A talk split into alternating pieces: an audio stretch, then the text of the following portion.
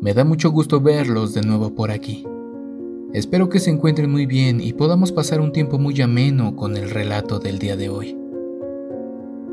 Recuerda que puedes mandarnos tus relatos al correo que está en la descripción.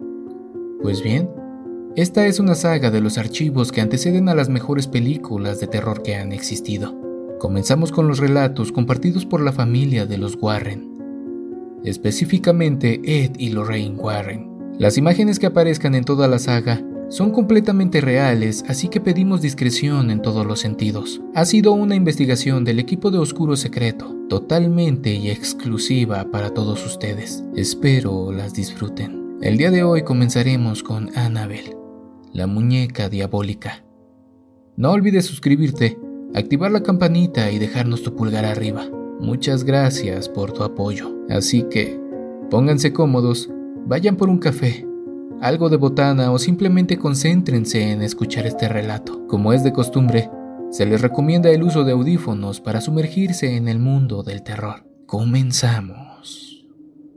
Estás escuchando Oscuro Secreto. Expedientes secretos de los Warren. Expediente número 263. Annabelle. En 1970, una madre compró una antigua Raggedy Doll en una tienda de pasatiempos. La muñeca había sido un regalo de cumpleaños para su hija Dana. Dana se estaba preparando para graduarse en la universidad con un título de enfermería, así que vivía en un pequeño apartamento con su compañera de cuarto Angie, una enfermera complacida con la linda muñeca andrajosa de Anne. Dana la colocó en su cama como decoración y no reparó ni un segundo en pensarlo. En pocos días, Dana y Angie notaron que parecía haber algo extraño en esa muñeca. Algo extraño y espeluznante.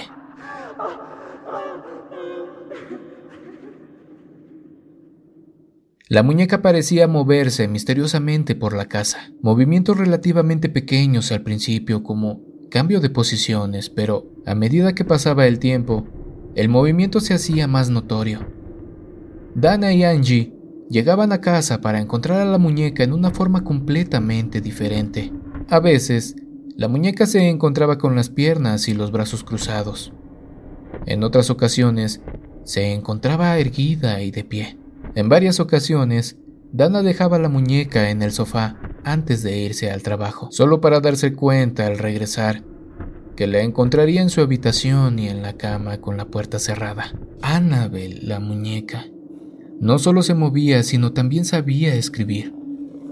Aproximadamente un mes después de sus experiencias, Dana y Angie comenzaron a encontrar mensajes en papel que decían, Ayúdanos, ayúdalo. Dana y Angie comentaban que la escritura era a mano como escrita por un niño. La parte más espeluznante de los mensajes no fue la redacción, sino la forma en que fueron escritos. En ese momento, Dana nunca había guardado algún tipo de papel parecido en el que estaban escritas las notas. Entonces, ¿de dónde venía? Hasta este momento, la pregunta principal es, ¿quién es verdaderamente Annabel Higgins? Te lo digo a continuación. Una noche Dana llegó a casa y descubrió que la muñeca se había movido de nuevo.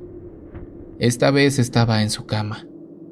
Dana había descubierto que esto era típico de la muñeca, pero de alguna manera sabía que esta vez era diferente. Algo no estaba bien. Una sensación de miedo se apoderó de ella cuando inspeccionó la muñeca y vio lo que parecían gotas de sangre en el dorso de las manos y el pecho. Aparentemente de la nada, había aparecido una sustancia roja líquida en la muñeca. Dana y Angie, asustadas y desesperadas, deciden que es hora de buscar el consejo de un experto. Sin saber a dónde acudir, se pusieron en contacto con un medium y se llevó a cabo una sesión de espiritismo.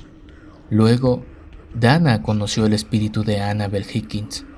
El medium relató la historia de Annabel tanto a Dana como a Angie Annabel era una joven que residía en la propiedad antes de que se construyeran los apartamentos. Eran tiempos felices. Era una niña de solo siete años cuando su cuerpo sin vida fue encontrado en el campo sobre el que ahora se encuentra en el complejo de apartamentos. Dentro de las conversaciones que tenía este espíritu con la medium, mencionó que se sentía cómoda con Dana y Angie y que quería quedarse con ellas para ser amada. Sintiendo compasión por Annabel y su historia, Dana le dio permiso para inhibir a la muñeca y quedarse con ellos. Sin embargo, Pronto descubrirían que Annabel no era lo que parecía ser. Este no era un caso ordinario y definitivamente no era una muñeca ordinaria. ¿Y quién era Lowe? Nombre que siempre apareció en las notas que dejaba Annabel. Lowe era amiga de Dana y Angie, y había estado con ellas desde el día en que llegó la muñeca. A Lowe nunca le había gustado la muñeca y en varias ocasiones le advirtió a Dana que era malvada y que debía deshacerse de ella. Dana tenía un vínculo compasivo con la muñeca y, sin darle mucha credibilidad a los sentimientos de Lowe, la mantuvo. Resulta que la decisión de Dana fue un terrible error. Lowe se despertó una noche de un sueño profundo y presa del pánico. Una vez más, tuvo una pesadilla recurrente, solo que esta vez, de alguna manera, algo parecía diferente. Era como si estuviera despierta, pero no pudiera moverse. Miró alrededor de la habitación, pero no pudo discernir nada fuera de lo común. Y entonces sucedió. Mirando hacia sus pies, vio a la muñeca, Annabel. Comenzó a deslizarse lentamente por su pierna. Se movió sobre su pecho y luego se detuvo. En cuestión de segundos, la muñeca la estaba estrangulando, paralizada y sin aliento. Lowe, a punto de asfixiarse, perdió el conocimiento. Lowe se despertó en la mañana siguiente y aseguró que no era un sueño, que estaba decidido a deshacerse de esa muñeca y del espíritu que la poseía. Lowe, sin embargo, tendría una experiencia más aterradora con Annabel. Preparándose para un viaje por carretera al día siguiente, Lowe y Angie estaban leyendo mapas solos en su apartamento. El apartamento parecía inquietante y silencioso cuando de repente los crujidos provenientes de la habitación de Dana despertaron el temor de que alguien posiblemente hubiera irrumpido en el apartamento. Lowe decidió averiguar quién o qué estaba en el apartamento. Se dirigió silenciosamente a la puerta del dormitorio. Esperó a que los ruidos se detuvieran antes de entrar y encender la luz. La habitación estaba completamente vacía, a excepción de Annabel, a quien tiraron al suelo en un rincón. Lowe registró la habitación en busca de la entrada forzada, pero nada estaba fuera de lugar. De pronto, cuando se acercó a la muñeca, tuvo la clara impresión de que alguien estaba detrás de él. Al darse la vuelta, se dio cuenta rápidamente de que no había nadie más allí. Luego, en fracciones de segundo, se encontraba agarrándose el pecho, encorvado, cortado y sangrando. Su camisa estaba manchada de sangre y al abrirla, allí, en su pecho, había lo que parecían ser siete marcas distintas de garras, tres verticales y cuatro horizontales. Todas estaban calientes como quemaduras. Estos rasguños sanaron casi de inmediato. La mitad desaparecieron al día siguiente y desaparecieron por completo al segundo día. Dana finalmente estaba dispuesta a creer que el espíritu de la casa no era el de una niña, sino el de una naturaleza inhumana y demoníaca. Después de las experiencias de Lowe, Dana sintió que era hora de buscar el consejo de un experto real y se puso en contacto con un sacerdote episcopal llamado el Padre Higan. El Padre Higan sintió que era un asunto espiritual y sintió que necesitaba ponerse en contacto con una autoridad superior en la iglesia por lo que se puso en contacto con el padre Cook, quien inmediatamente se puso en contacto con los Warren. Ed y Lorraine Warren inmediatamente se interesaron en el caso y contactaron a Dana sobre la muñeca. Los Warren, después de hablar con Dana, Angie y Lowe, llegaron a la conclusión inmediata de que la muñeca en sí no estaba poseída, sino manipulada por una presencia inhumana. Los espíritus no poseen objetos inanimados como casas o juguetes, poseen a personas. Un espíritu inhumano puede adherirse a un lugar o un objeto, y esto es lo que ocurrió en el caso de Annabel. Este espíritu manipuló la muñeca y creó la ilusión de que estaba viva para obtener reconocimiento.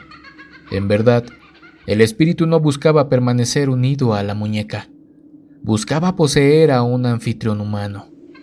El espíritu, en este caso el espíritu demoníaco inhumano, estaba esencialmente en la etapa de infestación del fenómeno. Primero comenzó a mover la muñeca por el apartamento, por medio de teletransportación para despertar la curiosidad de los ocupantes con la esperanza de que le dieran reconocimiento. Luego, como era de esperar, el error de traer un medium al apartamento para comunicarse con él. El espíritu inhumano, ahora capaz de comunicarse a través del medium, se aprovechó de las vulnerabilidades emocionales de las niñas, pretendiendo ser una persona bastante inofensiva, una joven perdida con la que durante la sesión, se le permitió el permiso de Dana para frecuentar el apartamento. Entonces, se dedicó a provocar que ocurrieran fenómenos claramente negativos.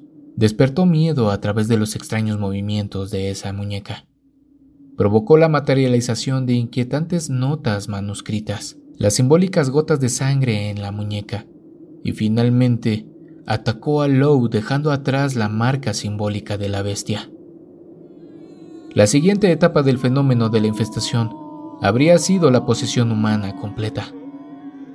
Si estas experiencias hubieran durado dos o tres semanas más, el espíritu habría poseído por completo, si no hubiera dañado o matado a uno o a todos los integrantes de la casa. Al concluir la investigación, los Warren consideraron apropiado que el padre Cook recitara una bendición de exorcismo para limpiar el apartamento. La bendición episcopal del hogar es un documento prolijo de siete páginas que es de naturaleza claramente positiva. En lugar de expulsar específicamente a las entidades malignas de la vivienda, el énfasis se dirige a llenar el hogar con el poder de lo positivo y de Dios. A pedido de Dana y como una preocupación adicional contra los fenómenos que volvían a ocurrir en la casa, los Warren se llevaron la gran muñeca de trapo con ellos cuando se fueron. Lo más importante aquí era llenar el hogar con el poder de lo positivo y de Dios. El padre Cook, aunque incómodo, con su papel de exorcista, acordó realizar un rito de exorcismo de siete páginas una doctrina que recibió todo el apartamento. Fue ahí en ese momento en que los Warren confiaban en que la entidad ya no residiría ahí. Acordaron llevarse a la muñeca de trapo a casa. Al salir, Ed colocó la muñeca en el asiento trasero y acordó que no tomaría la interestatal en caso de que el espíritu inhumano aún residiera en la muñeca. Sus sospechas se corrigieron en poco tiempo. Los Warren se sintieron objeto de un odio feroz. Luego, en cada curva peligrosa, el automóvil se desviaba y se detenía en cada esquina, lo que provocaba que fallaran la dirección asistida y los frenos. En repetidas ocasiones, el coche estuvo al borde de la colisión. Ed metió la mano en el asiento trasero donde tenía un bolso negro, del cual sacó un frasco de agua bendita y empapó a la muñeca haciendo la señal de la cruz sobre ella. Los disturbios cesaron de inmediato y los Warren llegaron sanos y salvos a casa. Después de que los Warren llegaron a casa, Ed sentó al muñeco en una silla junto al escritorio. La muñeca levitó varias veces al principio, luego parecía quedarse inerte. Durante la semana siguiente, sin embargo, comenzó a aparecer en varias habitaciones de la casa. Siempre que salían los investigadores, dejaban a la muñeca encerrada. A menudo regresaban y la encontraban sentada cómodamente arriba del sillón de Ed. La muñeca también mostraba odio por los clérigos que llegaban a la casa. En una ocasión, el padre Jason Bradford, un exorcista católico, llegó a la casa.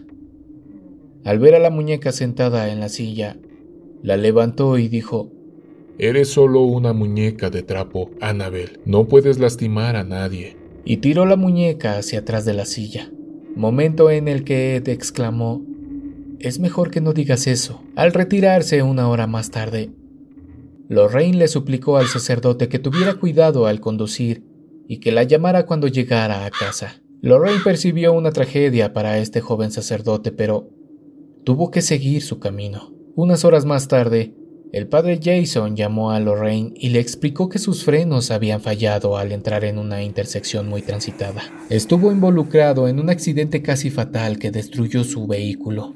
Este fue solo uno de los muchos eventos de este tipo que ocurrieron durante los próximos años. Los Warren hicieron construir un caso especial para Annabel dentro del Museo del Oculto, donde reside hasta el día de hoy. Desde que se construyó el caso, Annabel ya no parecía moverse, pero se cree que es la responsable de la muerte de un joven que llegó al museo en motocicleta con su novia. El joven, después de escuchar el relato de Ed sobre la muñeca, se acercó desafiantemente y comenzó a golpear el estuche insistiendo en que, si la muñeca podía rayar a la gente, él también quería que lo lastimaran. Ed le dijo al joven, Hijo, tienes que retirarte. De camino a casa, el joven y su novia se reían y se burlaban de la muñeca cuando Perdió el control de su motocicleta y se estrelló contra un árbol. El joven murió instantáneamente, pero su novia sobrevivió y estuvo hospitalizada por más de un año. Cuando se le preguntó qué había pasado, la joven explicó que se estaban riendo de la muñeca cuando perdieron el control de la motocicleta. Ed siempre advierte que no desafíes al mal, que ningún hombre es más poderoso que Satanás. Gracias por llegar al final. Recuerda suscribirte, activar la campanita y si es que te gustó, compartir el video. Nos vemos en un próximo relato.